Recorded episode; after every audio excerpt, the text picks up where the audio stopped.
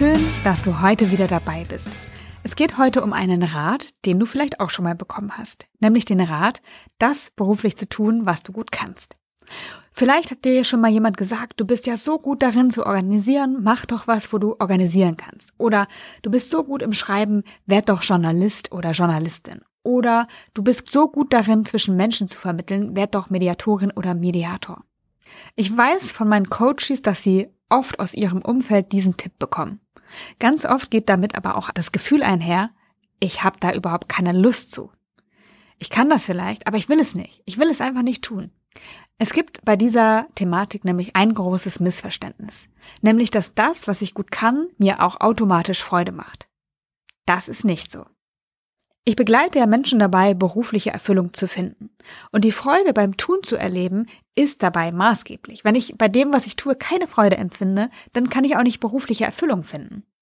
Deswegen ist dieser Rat, tue etwas, was du gut kannst, zwar ein gut gemeinter, aber nicht unbedingt ein zielführender Rat. Denn was ich gut kann und ob mir das Freude macht oder nicht, das sind zwei verschiedene Paar Schuhe. Warum? Das erfährst du in dieser Folge von Kopf, Herz, Erfolg, dein Podcast für eine erfüllte Karriere.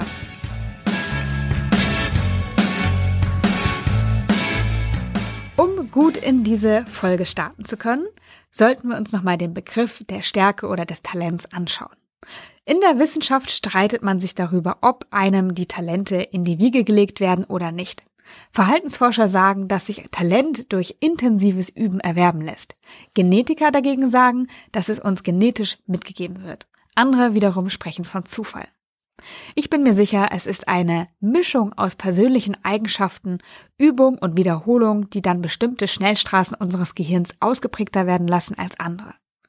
Im Buch Entwickle deine Stärken von Don Clifton, der auch der Begründer des Clifton Strengths Finders ist, das ist also ein Stärkentest, da heißt es, Talente sind unsere uns eigenen natürlichen Gedanken, Gefühls- und Verhaltensmuster, die unseren Blick auf die Welt filtern. Das ist also super individuell. Talent ist das Ding, lässt sich dabei auch nicht objektiv beobachten oder bestimmen oder messen. Was dagegen messbar ist, statt des Talents, sind die Ergebnisse oder die Erfolge, die wir mit unserem Talent erzielen. Deswegen finde ich das auch verständlich, dass wenn ich ein gutes Ergebnis erziele und die Menschen den Prozess, den ich gebraucht habe, um zu diesem Ergebnis zu kommen, nicht mitbekommen haben, dass die dann den Eindruck aufgrund des Ergebnisses bekommen könnten, dass es sich hierbei um ein Talent handelt. Das muss es aber nicht, denn Ergebnisse sind zwar das einzig objektiv messbare, aber nicht das einzige, was unsere Stärken ausmacht. Vor einigen Jahren habe ich über einen Stärkentest weitere Dimensionen kennengelernt, über die Leistung hinaus. Emilio Gallisugaro, den habe ich auf einer Konferenz kennengelernt und ja später auch mein Buch mit ihm geschrieben. Und der eben hat mir einen Stärkentest gezeigt und wir sind ihn gemeinsam durchgegangen, der sich Strengths Profile nennt. Das ist nochmal ein anderer als der Clifton Strengths Finder. Und ich finde, dass der eine ganz gute Unterscheidung macht und eine ganz gute Definition hat, was eigentlich Stärken sind und wie wir sie im Hinblick auf berufliche Erfüllung verstehen können. Das Strengths Profile unterscheidet zwischen Unrealized Strengths, Realized Strengths, Learned Behavior und Weaknesses. Der Test verbindet dabei drei Dinge. Zum einen die Performance, also die Leistung, die du in einem Feld erreichst und die Energie, die dir die Tätigkeit gibt oder zieht und wie häufig du sie ausführst. Wie unterscheiden sich jetzt die verschiedenen Kategorien? Also, wir haben zum einen die Unrealized Strengths, die unrealisierten Stärken. Das sind Dinge, die du gut kannst, also du erbringst eine gute Leistung und Gleichzeitig ziehst du bei dieser Tätigkeit Energie aus dieser Tätigkeit hinaus. Das heißt, du gewinnst an Energie. Hinterher bist du besser drauf als vorher. Aber du nutzt diese Stärke nicht so oft. Das heißt, ähm, du solltest diese Stärke, die dir nicht so bewusst ist, weil sonst würdest du sie, so ist die Theorie, öfter nutzen, du solltest diese Stärke häufiger einsetzen. Dann gibt es noch die Realized Strengths, also die realisierten Stärken. Das sind die Dinge, die du gut kannst, also du erbringst eine gute Performance, du hast einen guten Output, sie energetisieren dich und du nutzt sie häufig. Und das ist natürlich optimal. Also in diesen Stärken solltest du dich auch häufig aufhalten. Dann gibt es die Weaknesses, die Schwächen. Das sind Dinge, wo es dir unwahrscheinlich schwerfällt, gute Leistung zu erbringen. Und gleichzeitig findest du sie sehr kräftezehrend. Kommen wir zu den Learned Behaviors, das ist das erlernte Verhalten. Das sind Dinge, die du gut kannst, also du erbringst eine gute Leistung, aber gleichzeitig kostet es dich total viel Energie, diese Dinge oder diese Leistung zu erbringen.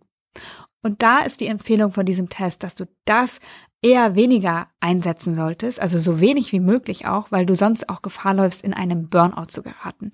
Und meine Theorie ist es, also zumindest nehme ich das bei ganz vielen Coaches von mir wahr, dass die meisten meiner Coaches oder sagen wir mal, meine These ist, die meisten der Menschen halten sich in dem Bereich ihres erlernten Verhaltens auf und nicht ihrer natürlichen Stärken.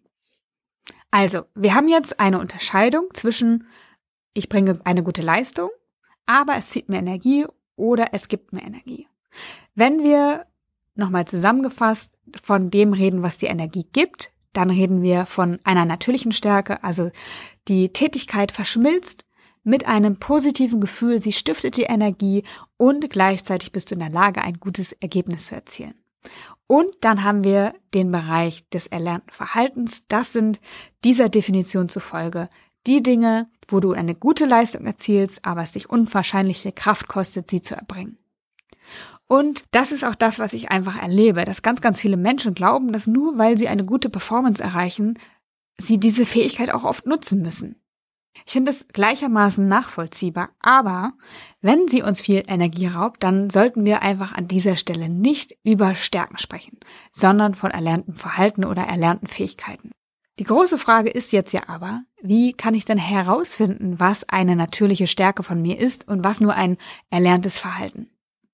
Klar, du kannst entweder einen Stärkentest machen, ich habe hier schon zwei gerade genannt, es gibt noch weitere gute, aber wenn du explizit nach natürlichen Stärken und erlerntem Verhalten Ausschau halten möchtest, dann sei dir der Strengths Finder hier an dieser Stelle empfohlen. Es gibt andere gute Tests, ich verlinke alle in den Show Notes und habe für dich noch eine weitere Idee mitgebracht. Denn ich finde, ich weiß ja nicht, wie es dir geht, aber wenn ich so einen Test mache, dann denke ich, ja, ja, alles nett, alles schön und gut und vielleicht lerne ich auch ein bisschen was über mich und reflektiere das dann. Aber letztendlich ist es ein standardisierter Test und vielleicht sitzen auch andere Menschen davor, die das gleiche Ergebnis bekommen wie ich. Was hat das mit mir zu tun? So, also traue ich diesem Test ja oder nein, ist da die Frage. Und deswegen finde ich, sollten Tests eigentlich nur Ergänzungen sein oder ein Ausgangspunkt, von dem aus ich mich weiter bewegen und Dinge hinterfragen und für mich überprüfen kann. Denn wenn ich Dinge selbst erlebe und wenn ich Dinge selbst fühle, dann ist das viel wertvoller für mich persönlich, als wenn ein standardisierter Test mir da irgendwie ein Feedback gibt. Ich kann das zumindest für mich besser dann internalisieren. Es gibt dazu ein schönes Tool, das ich dir an dieser Stelle mit auf den Weg geben möchte, nämlich das Flow-Tagebuch. Du kannst dir hierfür ein ganz normales Notizbuch nehmen und da mal eine Tabelle eintragen. Du kannst aber auch deinen Kalender nutzen, deinen digitalen Kalender oder deinen analogen Kalender, was auch immer du nutzt. Ähm, alles eignet sich und du solltest über vier Wochen dich einmal beobachten und dir jeden Tag auch einen Termin einstellen, möglichst am Abend, dass du reflektieren kannst, was ist dir heute gut gelungen. Also, wo hast du eine gute Performance geleistet? Wo hast du eine gute Leistung erbracht? Dabei bleibt es aber nicht, sondern du kennst jetzt die zweite wichtige Definition, nämlich die der Energie. Und dann fragst du dich im zweiten Schritt, okay, und die Leistung, die ich erbracht habe, hat sie mir Energie gegeben oder hat sie mir Energie gezogen? Und so kannst du für dich auch immer mehr Klarheit darüber gewinnen, was eine natürliche Stärke von dir ist und was erlerntes Verhalten ist. Und dann solltest du natürlich dein Berufsleben daran anpassen. Also, je mehr Dinge du tust, die in dem Feld deiner natürlichen Stärken liegen, desto besser. Alles, was dich Kraft kostet, solltest du so wenig wie möglich tun. Vielleicht kannst du das in deinem Team tauschen, diese Tätigkeit mit jemand anderem, der dazu besser in der Lage ist oder dem das leichter fällt. Oder aber vielleicht kannst du mit einer anderen Stärke das ausgleichen und dem entgegenwirken. Schau, wie das für dich gut und machbar ist und sieh zu, dass du so viel wie möglich in deinen natürlichen Stärken unterwegs bist. Ich freue mich, dass du bis hierhin dran geblieben bist, wünsche dir noch einen ganz wunderbaren Tag und freue mich wie immer auf deine Bewertung im iTunes Store oder dein Feedback über unsere Social Media Kanäle oder per E-Mail an podcast.janikestör.com. Wenn du einen Themenwunsch hast, dann auch immer gern her damit. Schick einfach eine Nachricht und dein Thema, das dich interessiert und dann planen wir das in den Podcast in den nächsten Wochen mit ein. Ich wünsche dir alles Liebe und sage bis bald, deine Janike.